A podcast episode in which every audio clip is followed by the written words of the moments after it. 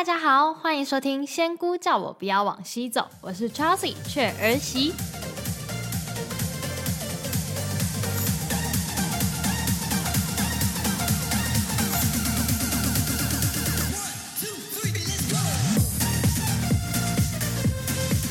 嗨呀，大家这周过得好吗？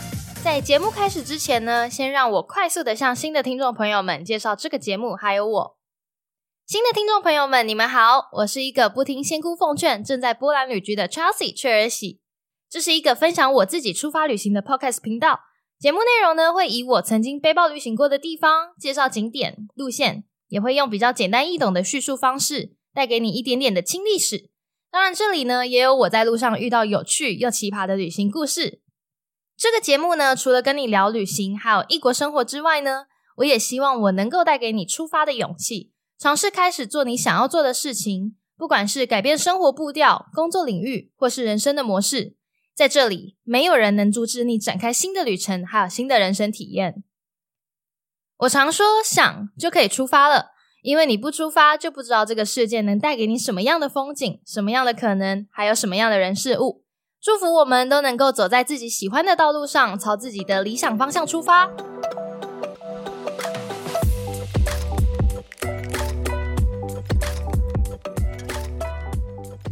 今天阳光就是特别耀眼，特别和谐。其实我这边没有阳光，不过听说台北最近蛮热的，是吗？呃，好像有飙到三十六度诶。啊，我们前一阵子波兰是蛮热的，但是最近呢就是阴天、雨天这样子。但我相信应该过一阵子又会再回来大太阳，很热。诶，不过好像欧洲现在已经也有点快要入秋的感觉了。最近呢，韦礼安还有曾沛慈呢推出了这首合唱的新歌，我真的是很喜欢。我其实一直以来都喜欢曾沛慈的声音，然后我也喜欢韦礼安，所以呢，他们两个这次合作呢，真的是非常的开心。然后我也很喜欢这首歌的曲风啊，还有它的那个感觉。然后想说这一集呢，在开头跟大家分享，今天呢这一节内容要来讲什么呢？要从中欧流浪到巴尔干呢，来到了克罗埃西亚，也有人音译称为它叫做克罗地亚。那我个人呢是比较习惯称它为克罗埃西亚啦。那这个地方呢，相信对大家来说应该比较不陌生，因为我记得曾经有一阵子啊，我在看到旅行社上面主打的克罗埃西亚十六湖的旅游团，一个人的团费就要十万块上下，甚至还有更贵的。或是加了隔壁的斯洛维尼亚、蒙特内哥罗一起走，我呢就是从当时的这些旅行社广告去认识到克罗埃西亚的。那首先呢，从斯洛维尼亚到克罗埃西亚呢，也代表了你离开了生根国家。那从我的路线呢，我是从斯洛维尼亚到克罗埃西亚这一段呢，也代表了你离开了生根国家。以我们台湾的护照呢，你可以在克罗埃西亚观光。一百八十天内的九十天，其他非生根的巴尔干国家其实大部分也都是这个规定。那时候呢，我是买了德国品牌的 Flixbus，从斯洛维尼亚到克罗埃西亚。那当巴士出境了斯洛维尼亚的时候呢，你就必须要下车去盖出境章。然后巴士啊，在行驶入境克罗埃西亚的时候呢，你也要再下去盖入境章一次。为什么我要特别说这件事情呢？因为基本上你在生根国家里面旅游跨境是不会盖章的，像是我前面的波兰到德国啊，到捷克啊，然后等等的这些，一直到斯洛维尼亚之前呢，这中间都不会被盖出入境章。那当我一出境斯洛维尼亚之后，继续在巴尔干国家里面旅行，这种就算是跨国家的旅行，都是要盖出入境章的。不过呢，也是有一些海关他们是。没有盖章就直接放行的，其实我也不知道为什么，但是这好像是蛮正常的事情。像那时候我在保加利亚的时候呢，我就有少了蒙特内哥罗跟阿尔巴尼亚的出入境章，那时候就被保加利亚的海关问，但是你就是跟他解释一下你的路线，然后你是搭乘什么样的交通方式出入境，其实你简单解释一下，他们也都能够理解，就会放你走了。那这里呢，也顺带一提。德国巴士品牌呢，Flixbus，它是在环欧中一定会搭到的旅游巴士，因为这是一家欧洲最大的旅游巴士品牌，它有走的路线最多，所以呢，你在环欧的时候呢，要找交通，第一个通常都会是想到 Flixbus，它也是最方便的交通选择。不过呢，它在巴尔干里面就没有什么行驶的路线，大部分就是靠当地的一些交通品牌、当地的巴士公司。所以呢，你自从进入了克罗埃西亚之后啊，交通就没有欧洲内陆的这些方便了。那我也不确定这是本来巴尔干的交通样貌，还是因为那时候我去是淡季，又加上疫情停摆了一年多，所以他们的呃软硬体都没有更新，还是怎么样？我会说这个是因为以我这一次的旅游经验啊，都是要到现场去询问交通资讯。那网络上有很多的班次啊，甚至是巴士公司或者是网页在，但是其实实体呢，它是已经不存在，它是已经倒了，或者是呃改名字了，或者是跟别的公司合并了等等的。那有一些系统呢，它好像到现在都还是可以线上买票，但是就是这个车次这个巴士已经是不存在的。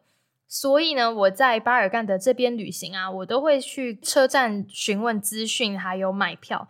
对我来说，在巴尔干的交通呢是一个考验，可是呢，我又从中获得一些成就感，我就觉得好像也不难嘛，我也是完成了啊。回到这一集的节目主题呢，克罗埃西亚，我们先来聊聊克罗埃西亚在哪里好了。位置呢是在东南欧，那克罗埃西亚它的领土形状啊，非常的狭长，又有一点像是月亮形，但也有人说是残月形或者是回力标的形状。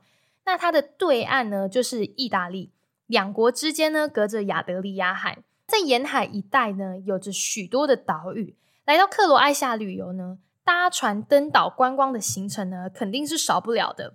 克罗埃西亚的首都呢，Zagreb 是在上方，其实它的中文音译我觉得非常的绕口难念，叫做什么扎个雷布之类的。总之那一天，我是从斯洛维尼亚的首都嘛，和一个在青旅认识的越南女生一起搭车过来 Zagreb。然后另一个台湾女生呢，她是搭了早上的车先来，然后我们订了同一间的青旅，打算到时候在青旅里面汇合。结果呢，没想到巴士整个大迟到，迟了一个小时吧。然后呢，路上又塞车，又加上过海关的时候拖了非常多的时间。我们原本预定是晚上八点会到，结果呢，我们到的时候已经是晚上十点多，快十一点了。然后这一班巴士呢，其实我是在当天早上才订的，那时候只剩下一个位置，也就是最差的位置，就在巴士的最后一排，有五个位置的正中间。就是如果司机来一个急刹，你的这个位置会直接冲到 最前面的那个挡风玻璃的那个位置。那那个越南姐姐啊，她是坐在蛮前面的位置，所以我们上车了之后就分开坐了。然后那时候啊，很多人都是在陆陆续续的上车找位置嘛，我就想说，我坐在最后一排的正中间，看着大家很尴尬，所以我就移到了右边一个位置。我就想说，如果这个位置的人来了之后，我再坐回去我中间的位置，我也一边在祈祷靠窗户的位置是没有人的，这样我就可以坐在那边了。结果呢，就有一个男生出现。他就比着我的位置，我就以为他是这里的人，我就移到了左边，就是我正中间，就是我原本买票的那个位置。后来呢，那个男生他就是坐在靠窗，然后他一坐下来呢，就开始疯狂的跟我聊天。我们真是聊了一整路，聊到我真的是都觉得有点累了。而且聊到一半呢，他还突然间问我说：“我原本坐的那个位置是我的位置吗？”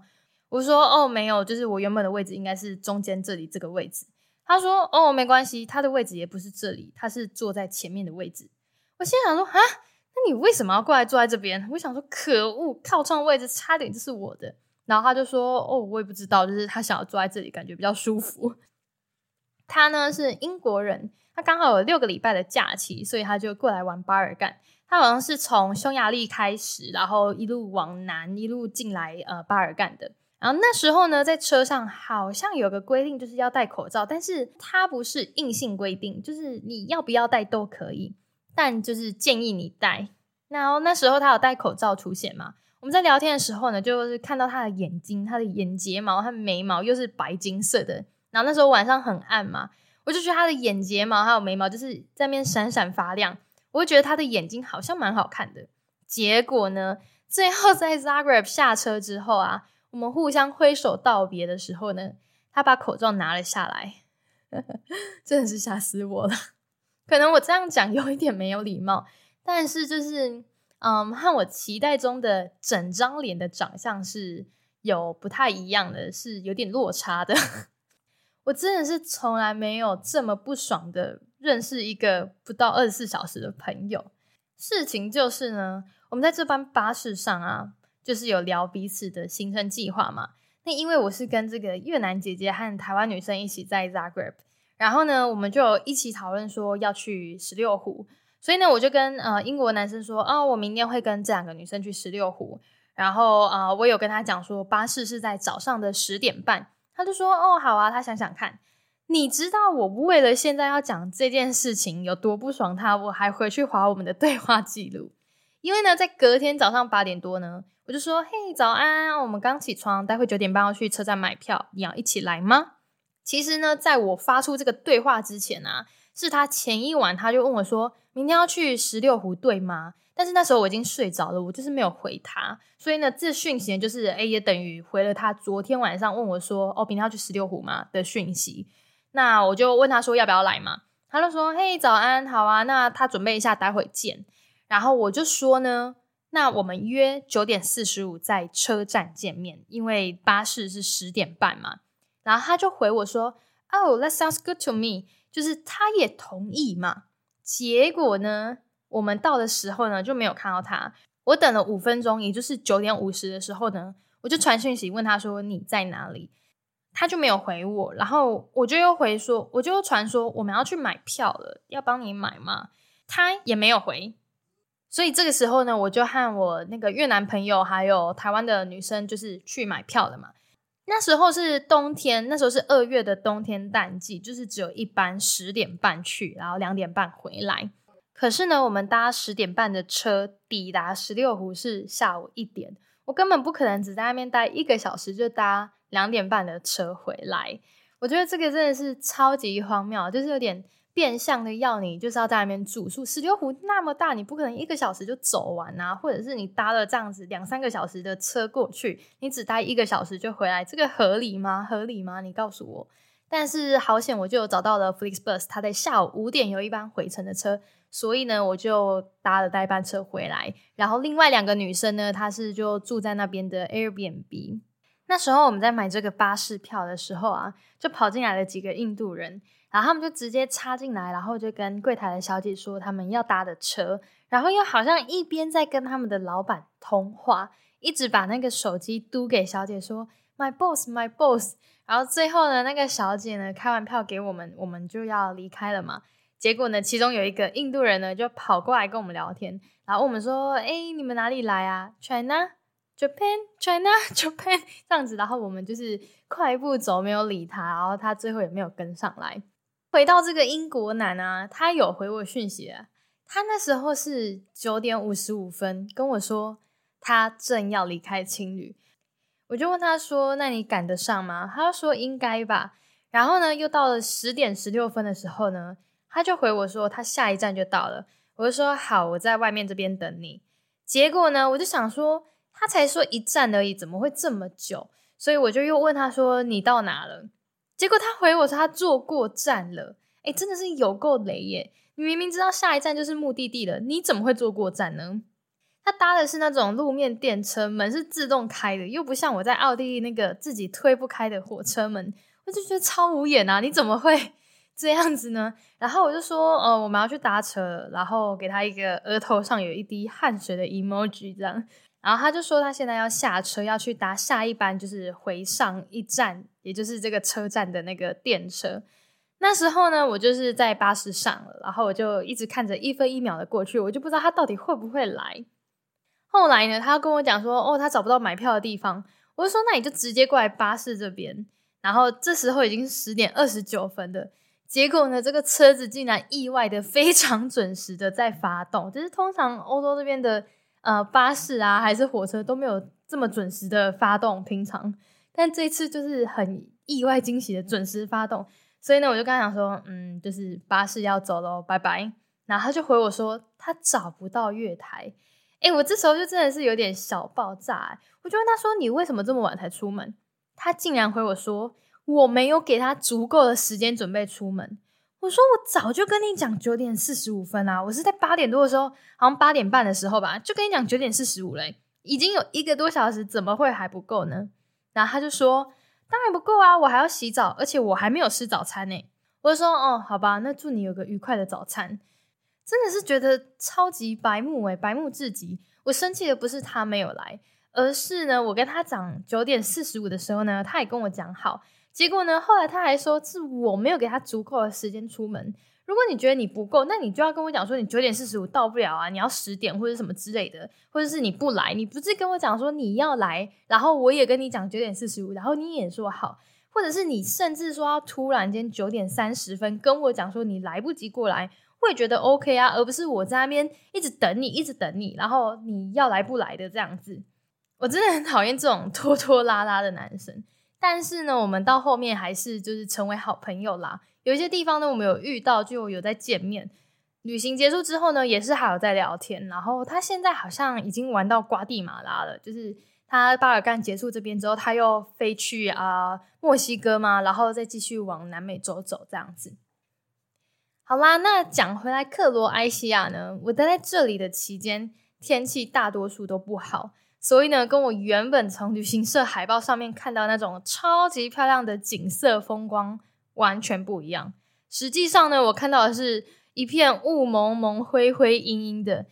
然后我又觉得 Zagreb 不是很干净，所以呢，我在 Zagreb 呢就没有太大的印象。不过 Zagreb 它所有的看点呢，几乎在旧城区。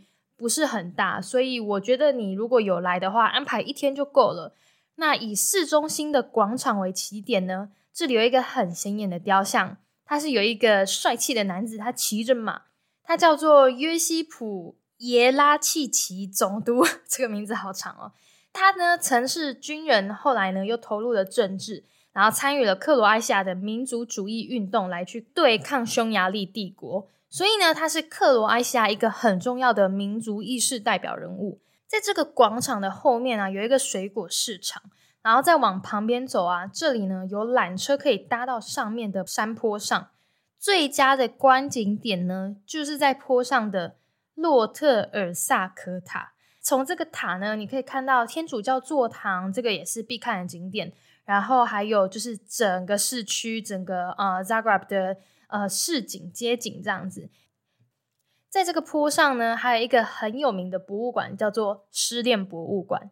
据说呢，这是一对分手的情侣，他们开始有这个想法，他们去找出说，啊，在他们的感情不同的阶段，有没有什么样的代表物品？那到了分手之后呢，他们就有了这个理念，这个想法，就开了这个博物馆。并且开始收集来自世界各地的情侣呢，他们分手的代表物品，然后陈列在这个博物馆里面。那每一个物品旁边呢，都会有叙述说，哦，这对情侣是发生了什么样的事情，他们有什么样的故事。但是呢，我当时时间不够，所以我没有去逛博物馆，是有一点点小可惜。不过呢，Zagreb 它给我的感觉就是小小的，然后也没有什么太大的特别，坦白说。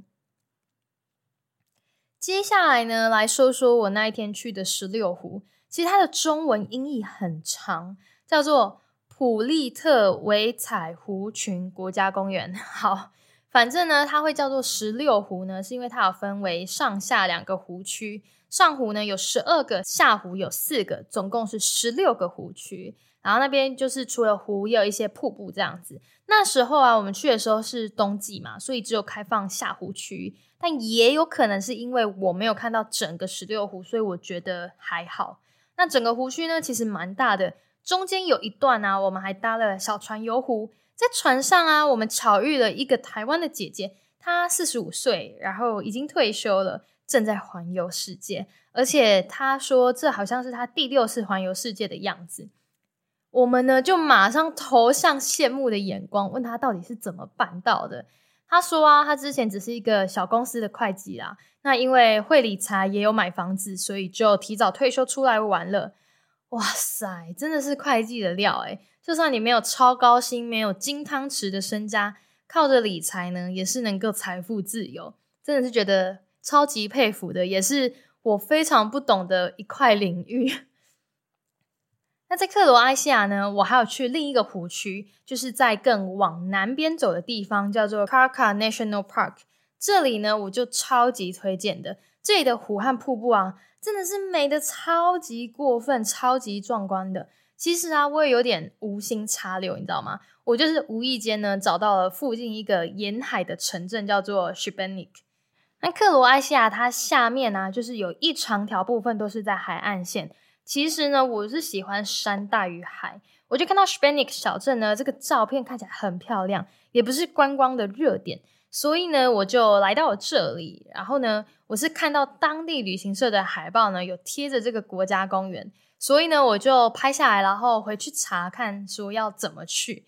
然而呢，我在这里都是在下雨，所以我就待了四天，硬是等到了放晴，才赶快过去这个国家公园。这里真的美的超级值得我在这个小镇等雨停等了四天。中间呢有一个可爱的小故事，就是我搭了火车在前往这个卡卡的呃国家公园的路上呢，因为那是一台非常 local 的小巴士嘛，司机他不会喊下车点，那大家也都知道要在哪里下车。但我是观光客嘛，我不是当地人，我就不知道我要在哪里下车，所以呢，我就看着 Google Map 的导航跑。那有一站呢，就是司机他开了公车门，放了一个老贝贝下车之后啊，公车门关上之后，他继续开。突然，司机好像一个不知道想到什么，他就靠路边停了下来，离开了他的驾驶座，然后走向我的位置。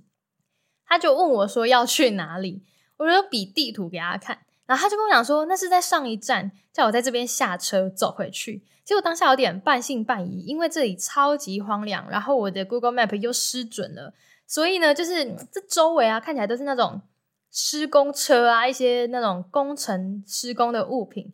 我就跟司机说谢谢，然后我就下车，我就照他说的往回走的方向。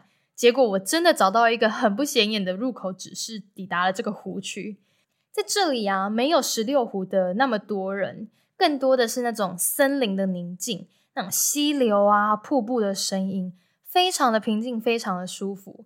我当时啊，也有把这个小故事发到线洞上面，很多人就问我说：“司机怎么会知道我要去哪里？”其实我也不知道，我猜他可能是觉得说全车就只有我一个亚洲脸，绝对是观光客无误，来这种穷乡僻壤，一定就是要去那种唯一的观光湖去吧。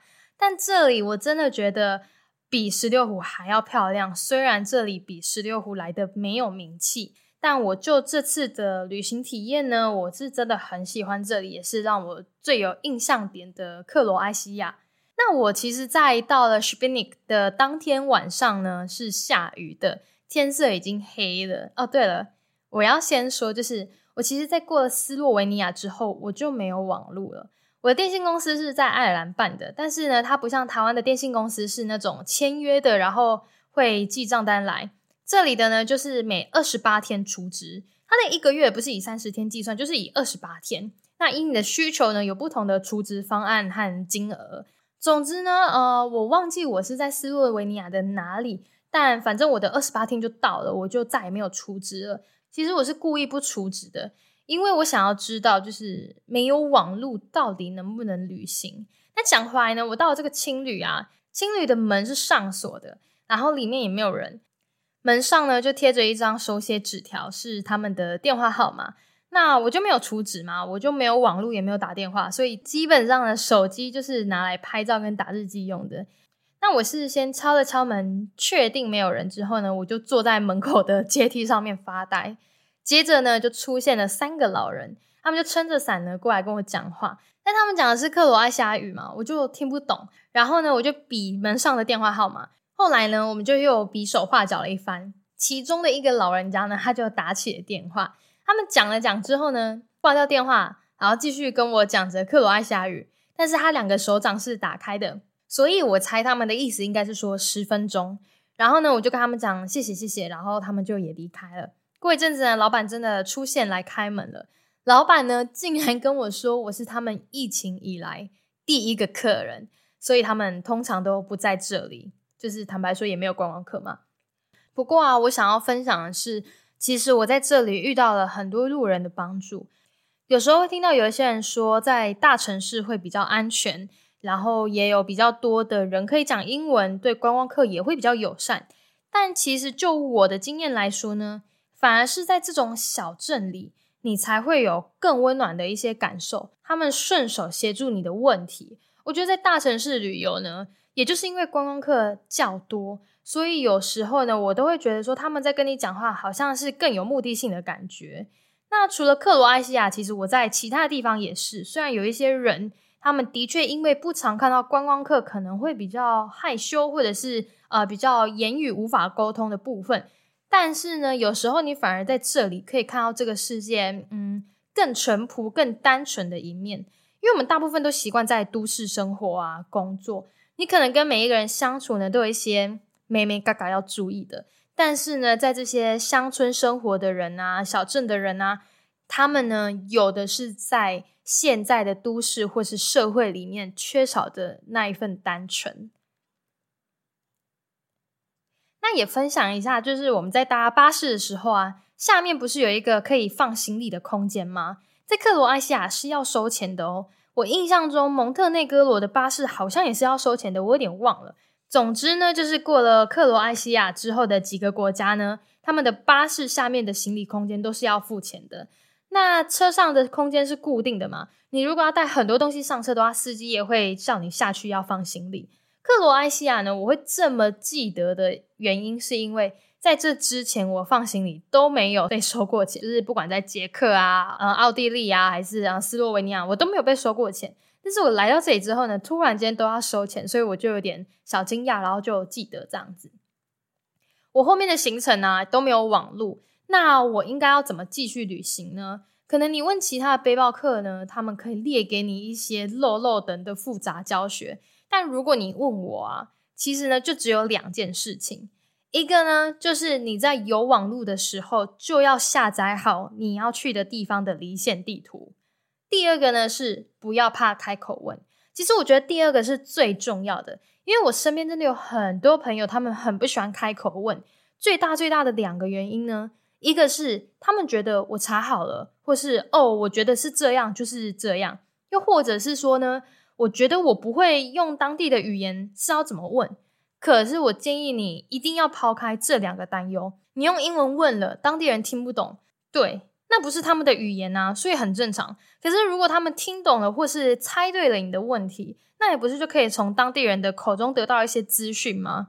那这个听不懂，就问下一个人啊。下一个再听不懂，你就再找下一个人。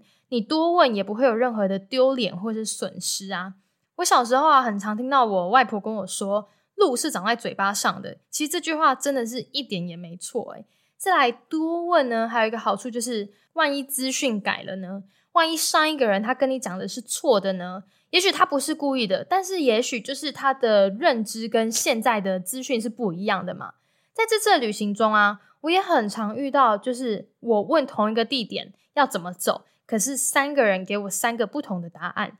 所以我会建议你一个人在异地的时候呢，不要怕神，不要害羞，多去开口问或是交谈啊，聊天，有时候真的会得到一些惊喜和帮助。那接着回来呢，我们继续往克罗埃西亚的南部走。Split 呢，它是一个超级超级观光的海边城市。这里呢是克罗埃西亚的第二大城，同时呢也是《冰与火之歌》的拍摄地点哦。所以啊，非常多人都会来这边朝圣观光。那这里呢还有古罗马时期的皇宫残骸。我那时候啊是晚上过去的，我爬上去的时候都没有灯，可是呢就是从远处的路灯有一些细微的余光照进来，我就打开手机想要录影。接着呢我就听到旁边暗处有一些声音。结果我就隐隐约约的看着两个交叠的身影，但我就若无其事的走过去。我希望我没有打扰到他们那一晚。那在 Split 呢，它还有一块绿地山坡可以践行啊、踏青。它就在靠近海岸线的地方，但是它是一块山坡地，在这里呢，你可以看到很美的景色，是从山坡上的高处呢去俯瞰这个整片湛蓝的海景。或者是呢，Split 的市龙景色，你都可以在这块山坡地上面呢大饱眼福。那另外一个呢，也是在克罗埃西亚的《冰与火之歌》的拍摄地点呢，就是在杜布罗夫尼克。但很可惜我没有看这一部，所以我一点感觉也没有。那这个杜布罗夫尼克呢，它也被称为是亚得里亚海上的明珠。这个景色呢也是非常的美，然后也是可以搭缆车到高空，然后往下眺望，就可以看到好像是剧情中的什么君临城吗？就是有一块突出去海岸线的地方，然后都有一些砖瓦房啊，一些小房子。不过呢，这里就是超级观光，而且更加的商业化，也更加的贵。这里呢有一个很有名的古城墙，你光爬上去就要三十五欧的门票。那我是没有去，所以我也不知道值不值得。不过我就是听到这个门票的价格，我就觉得很不合理。那这个杜布罗夫尼克啊，它是在克罗埃西亚里面，但是呢，它与克罗埃西亚的主要内陆呢，却隔了一个国家。那这个国家呢，就叫做波士尼亚与赫塞哥维纳。这么长的名字呢，我们通常呢把它简称为波赫。这里其实是我在巴尔干半岛里面最喜欢的地方。我呢会在下一集分享给你。以上呢就是我的路线和景点。那不过啊，我想要分享就是我在克罗埃西亚有两个青旅经验。一个呢是在 Zagreb 的这间青旅呢，我当时进门是有点吓到的，因为里面很多尼泊尔人。其实我一开始不知道他们是尼泊尔人，但是我又讲不出来他们是哪里人，就是大概像是更黑、更深邃五官的印度人。其实我不太确定我的叙述对不对。